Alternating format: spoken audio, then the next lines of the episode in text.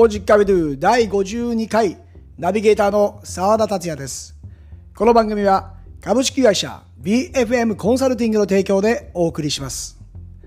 さあ、沖縄県宮古島出身の元 J リーガー上里匠さんにインタビューをしまして、今回が後編となります。宮古島高等学校から京都産が FC へ入団。加藤久志監督、コーチ陣に秋田豊さん、森岡隆三さん、チームメイトには柳沢敦さんや豊田良平さんなどを筆頭にビッグネームたちと過ごした3シーズン。そこから FC 琉球へと移籍し、オーストリア、タイへの挑戦、フィリピンと渡っていく話を前編にお聞きしました。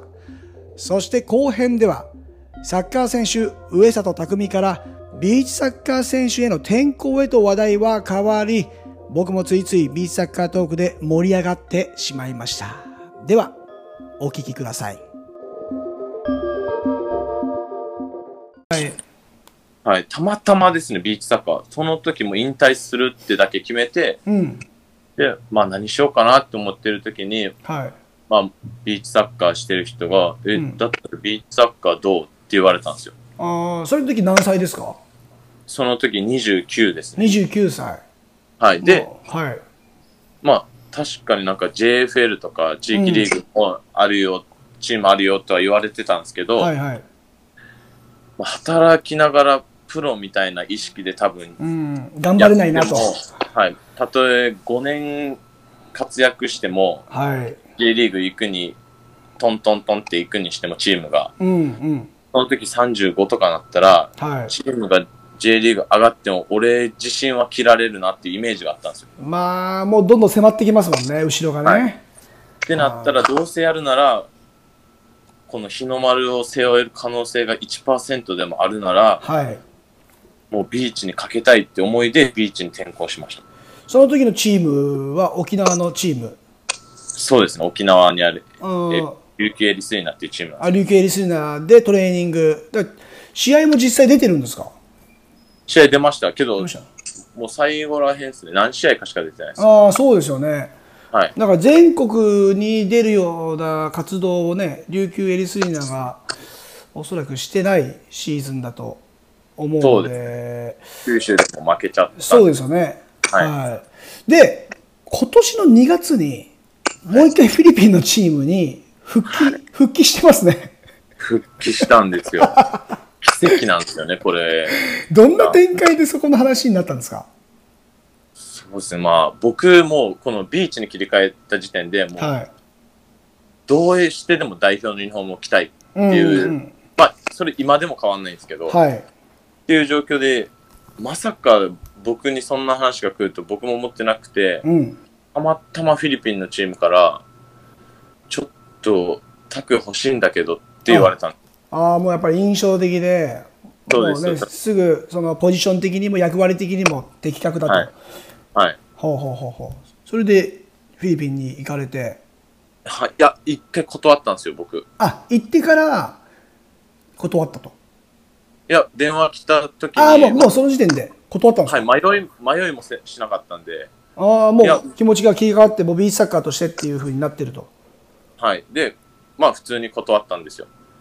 で、そしたら、その1ヶ月後ぐらいですかね。多分、その僕が断って、はい。で、多分、また新しい外人を多分と取りに行ったんですよ、そのチーム。ああ、他を補強して、はい。補って埋めたと。はい。で、多分、プレシーズンが始まって、うん。もうすぐ開幕ってとこで、そのフォワードの外人が怪我して、うん。なんか怪我してたのかなで、なんか今もともとね。はい、今シーズン厳しいみたいな感じになったらしくて、あー、ありそうだな、メディカルチェックね。はい。はい。で、もうなんかどうしても、はい。いや、欲しいって言って力貸してくれって言われて、はい。で、そこで考え直したんですよ。あー、もうここまで言ってくれるならっていう、あとまあ自分に来ますよね、流れがね。はい。で、だけど僕の中でやっぱビーチの日本代表っていうのだけが気になってて、もう、はいはい。もういろんな人にちょっと、まあ、チームに日本代表する選手がいたんで、ビーチの。うんうんうん。相談したんですよ。テルキナゴールキーパーのテルキナ含めて上原、ベテランの2人がい。て、と、ま、トーマさん、マイああトーマトさん。マイトさん。はいはいはいはいはい。で、その3人に直接相談して、うん。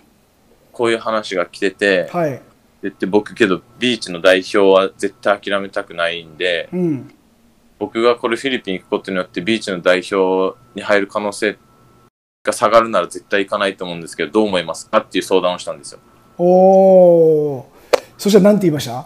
そしたら3人とも、うん。いや、今現状エリセイナに残ってるんだったら、うん。フィールド戻って、はい。コンディション上げた方が多分絶対いいと思うって、あー。さっきから言われたんですよ。もうビーチサッカーを進められてちょうどワールドカップの前だと思うのでそのワールドカップの、まあ、メンバーに選ばれるっていうのももちろん目標にしていたってことですよね。はい。まあ僕はいつか、まあいつっていうのはなかったですけど、うん。とりあえずいつかたどり着きたいっていう気持ちがあって。ああその時は。でも、まあ、おなチームメイトにそういうね代表選手がいる環境でトレーニングができたら、まあ、なおさらあれですよね。目標が変わってきますし、まあ、ビーチの場合は、えー、とキーパー入れて5人なので、はい。ね、招集されるメンバーも10人とかだと思うんですよね、本戦にだから。まあまあこれからね、まあ、狭き門ですけども、ビーチサッカーのじゃあプレイヤーとして日の丸への目標が高まってるといはいうことなんですけど、はい。え今後のそのビジョンとかこういう展開で次、まあ、ビーチサッカーのワールドカップは次は2年後のロシアっていうな。展開なんですけど、来年。来年そう来年ですよ。来年ですね。だからコロナの影響でこの予選が、えーできるかわかんないそうそう開催まあ開催都市にはい。はい。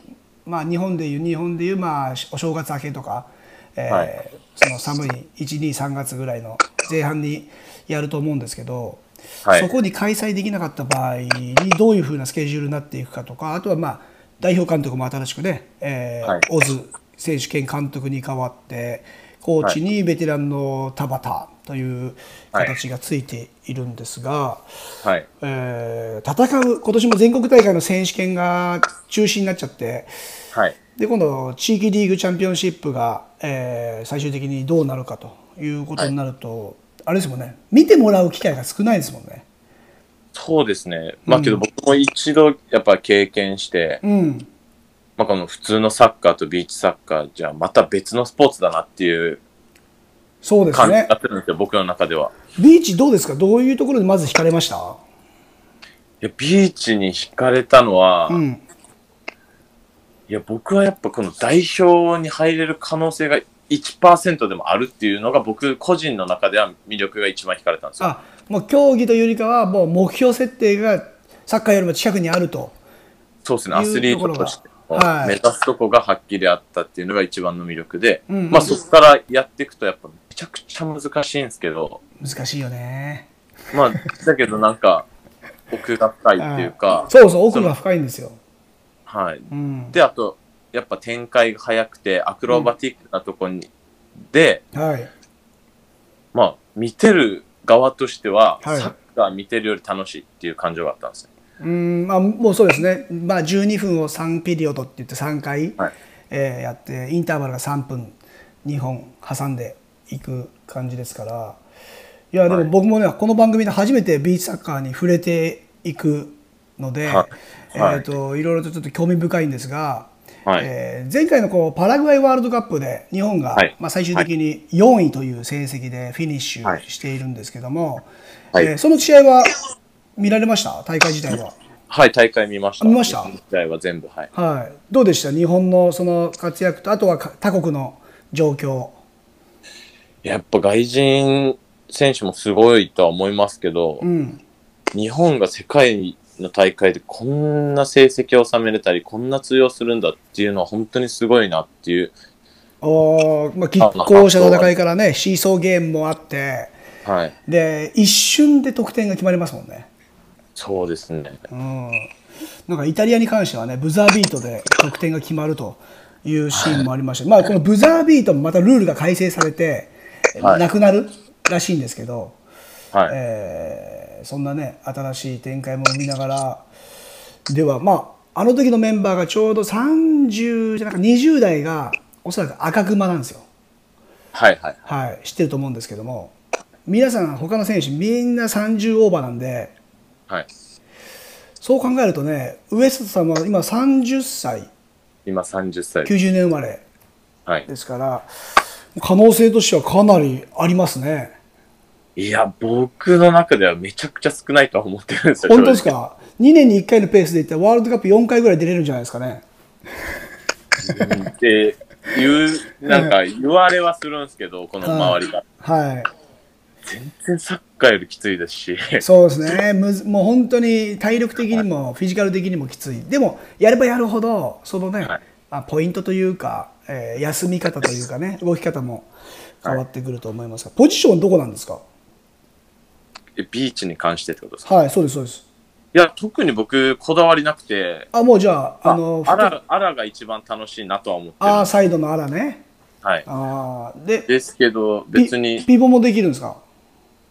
まあ、やろうと思いや、はい、やりたい、やれるっていうか、試合に出れるのはどこでもやりたいなと思ってる。サッカーの時はポジションはどこなんフォワード？フォワードですはい。ああそしたらあれですねまああらって結構ね多いんですよ多いっすね。そうポジション的にも多くて、でピボがまあ、はい結果次第なんですけどはい。そこでまあ収められてはい。またチームをねこうぐいぐい引っ張るとでもうおそらく監督のオズマールオズが、はいまあ、フィクソで一番後ろに入ってはい。で我慢できなくなってくると前に行っちゃうんですよはい。はい。はい。その時に必要なまああれですよね代わりのフィクソが欲しいまず一つ、で、はいピボに関しては、えーまあ、赤熊が本当に急成長してやっぱほ本番で強いんで、はい。はい。はい。まあ本当赤熊と争うような戦いができれば、はいまあ、代表に残っていくこともありますし、まあ、今回怪我で外れてしまった後藤選手とかも、はい。ね、今 FC 琉球のビーチサッカーチーム立ち上げましたけど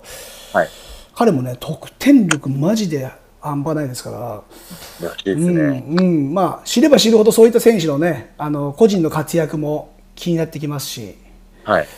またねちょっと僕も試合を、えー生で見てみたいなと思いますがじゃあ今後はビーチサッカーでまず、えープレイヤーとしてはい。でまあどのチームでプレーするかっていうのはまたちょっと追ってあの紹介させてください。ぜひお願いします。はい、まあいろいろとチームの事情もあると思いますんで、えーはまたビーチサッカーの魅力、えー普及に関してぜひサポートしていただければと思います。はい。はい、すいません今日は長々とちょっとビーチサッカーの話でさすがに早く終われないなと思って いろいろいろいろと聞いちゃいましたけども。ビーチサッカー、僕思うんですけど、はいなんでこんな魅力的で、はいなんか、一般人が見るに関しても一番楽しそうなのに、はいなんでこんなメジャーにならないんだろうっていうのがめっちゃ思ってるんですよ。最初見た時なんですけど。まあ、そこ多分あれですよね日本全体の課題なんでしょうね日本の、まあ、プロスポーツをこう作っていく上での、まあ、見せ方作り方っていう見せ方っすね。ね、だからあれも見せ方めちゃくちゃ下手だなっていそううか、なんですよ。だからあと見せてないとは思うんですよねうん。個人。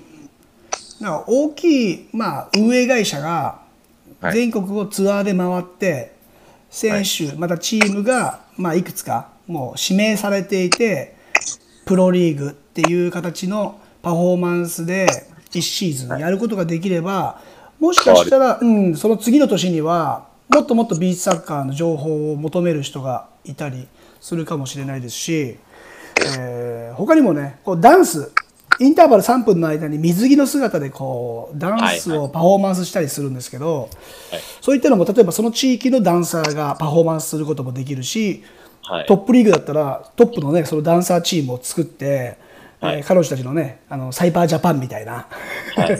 感じで踊るこそういうともいいと思うんですよ。はい。そうなんですよ。いろいろとねやり方はあるんですけど、はい、この辺りはね話せばもう何時間でも行ってしまう話なんでぜひまたビーチの話をいろいろとまあここでね自由に話してあれあの話いいよねっていうふうになっていければ、まあ、えープレーしていけばいくほど気づくこともあると思うのではい。またいろいろとお話を聞かせてください。はい、頑張りまはい、す。すいません今日はありがとうございます。ありがとうございます。またよろしくお願いします。はい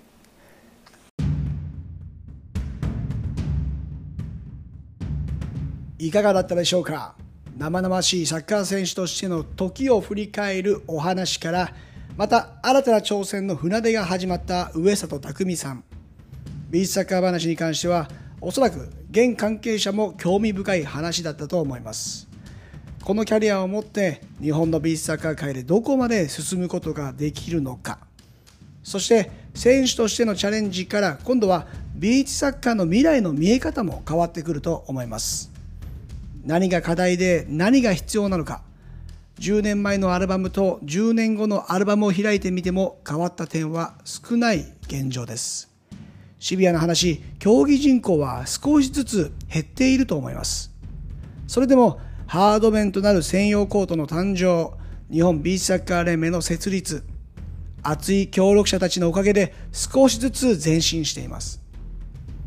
上里さんが興奮気味にビーチサッカーの魅力を語ってくれましたがまさにその景色をどう広めることができるのかこれは先を行くフットサル業界も結果的に同じ問題へと直面していますまた話したいと思いますここまでのお相手は澤田達也でした Muchas gracias. Chao. Adiós.